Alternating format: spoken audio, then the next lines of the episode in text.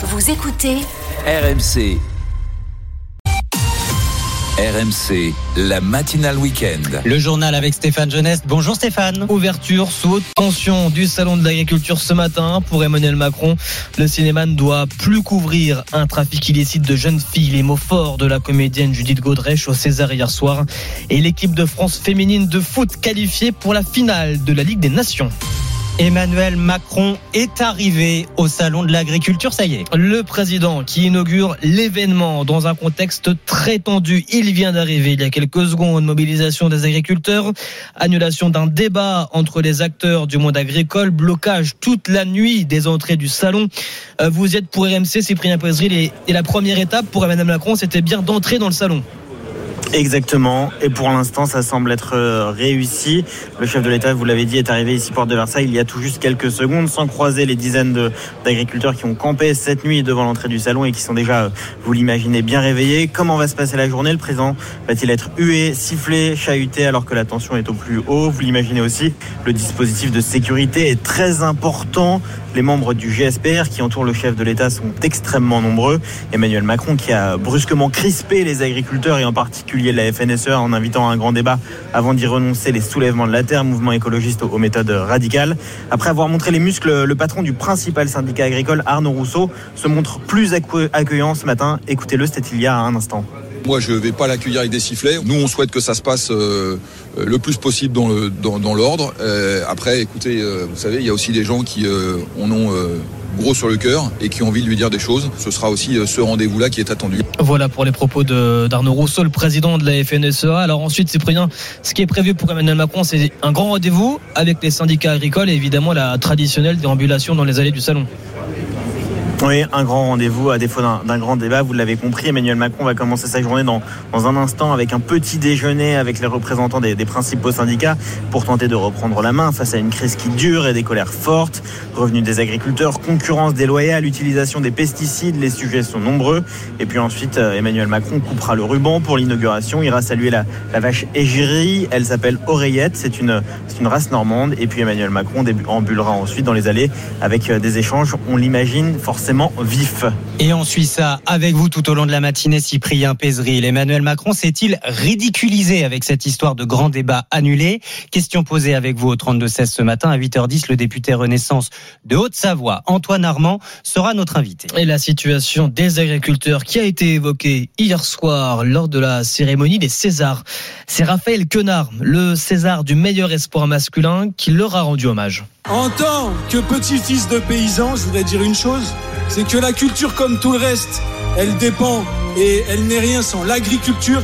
Et donc je voudrais dire un merci et un respect infini à tous ces gens qui travaillent d'arrache-pied pour nous donner chaque jour, nous offrir le luxe de remplir nos estomacs avec des bons fruits, des bons légumes, des bons céréales. L'hommage de Raphaël Quenard hier soir lors de la cérémonie des Césars. Cérémonie surtout marquée par la prise de parole de Judith Godrèche, la comédienne qui il y a quelques semaines est sortie de son silence et a accusé de violences sexuelles et physiques les réalisateurs Benoît Jacot et Jacques Doyon pour euh, des faits qui remonteraient à son adolescence. Judith Godrèche qui en a profité donc hier soir pour dénoncer l'omerta des violences sexuelles qui gangrènent ce milieu. Et en ce samedi 24 février 2024, voilà deux ans, jour pour jour, que la Russie a attaqué l'Ukraine.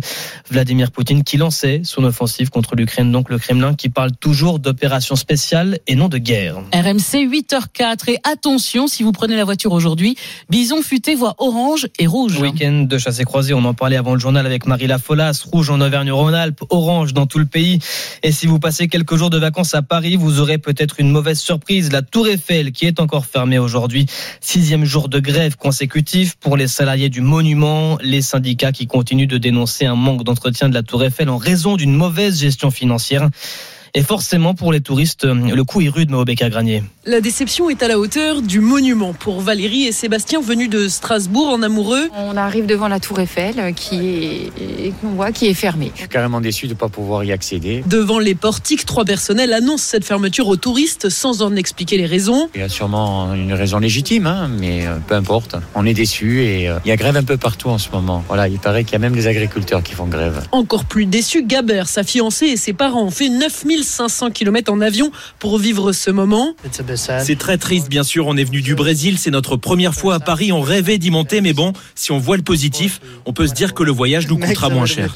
Moins cher aussi car les touristes passent moins de temps dans le quartier, nous explique Thomas Baudon, gérant du restaurant Le Castel Café au pied de la Tour Eiffel. C'est sûr que ça nous fait baisser les chiffres, on a beaucoup moins de clientèle. Mais le plus grave à ses yeux est ailleurs. Bah, L'image de la France, euh, encore une fois, vous êtes touriste, vous venez passer une semaine à Paris, vous pouvez pas accéder euh, à la Tour Eiffel alors que c'est une zone euh, touristique très importante. Une nouvelle assemblée générale doit se tenir ce matin, mais la grève pourrait continuer et devenir la plus longue de l'histoire récente de la Tour Eiffel. Et si vous ne savez pas quoi faire à Paris, vous pouvez aller à Clermont-Ferrand en train. La ligne Cler- Paris-Clermont d'ailleurs, qui est un gros sujet pour la SNCF. La raison, ce sont les incidents hein, sur l'ensemble de la ligne. En moyenne, c'est un retard de plus d'une heure qui arrive deux fois par semaine. C'était encore le cas hier soir. Absolument. Et puis il y a deux trois semaines également, plusieurs heures de retard, huit heures de retard sur un train euh, Paris-Clermont, un train de, de soirée. Résultat, la l'annon- et l'État annoncent un plan d'urgence, à savoir deux locomotives de secours sur la ligne, le retour d'une équipe de maintenance à mi-parcours à Nevers, mais aussi l'installation d'une équipe de maintenance donc. On verra si ça suffira. L'actualité sportive ce matin, Stéphane, c'est d'abord le foot. Et cette qualification finale de la Ligue des Nations de l'équipe de France féminine grâce à leur victoire hier face aux Allemandes. Elles affronteront l'Espagne. Ce sera mercredi soir. Côté messieurs, 23e journée de Ligue 1, marquée hier soir par la victoire de Lyon à Metz, 2 buts à 1. Aujourd'hui, 17h, Lorient-Nantes et à 21h, Strasbourg-Brest. Et puis le week-end qui est marqué aussi par du rugby. Et c'est l'image de la nuit. Antoine Dupont sur un terrain avec le maillot de l'équipe de France de rugby, mais rugby à 7.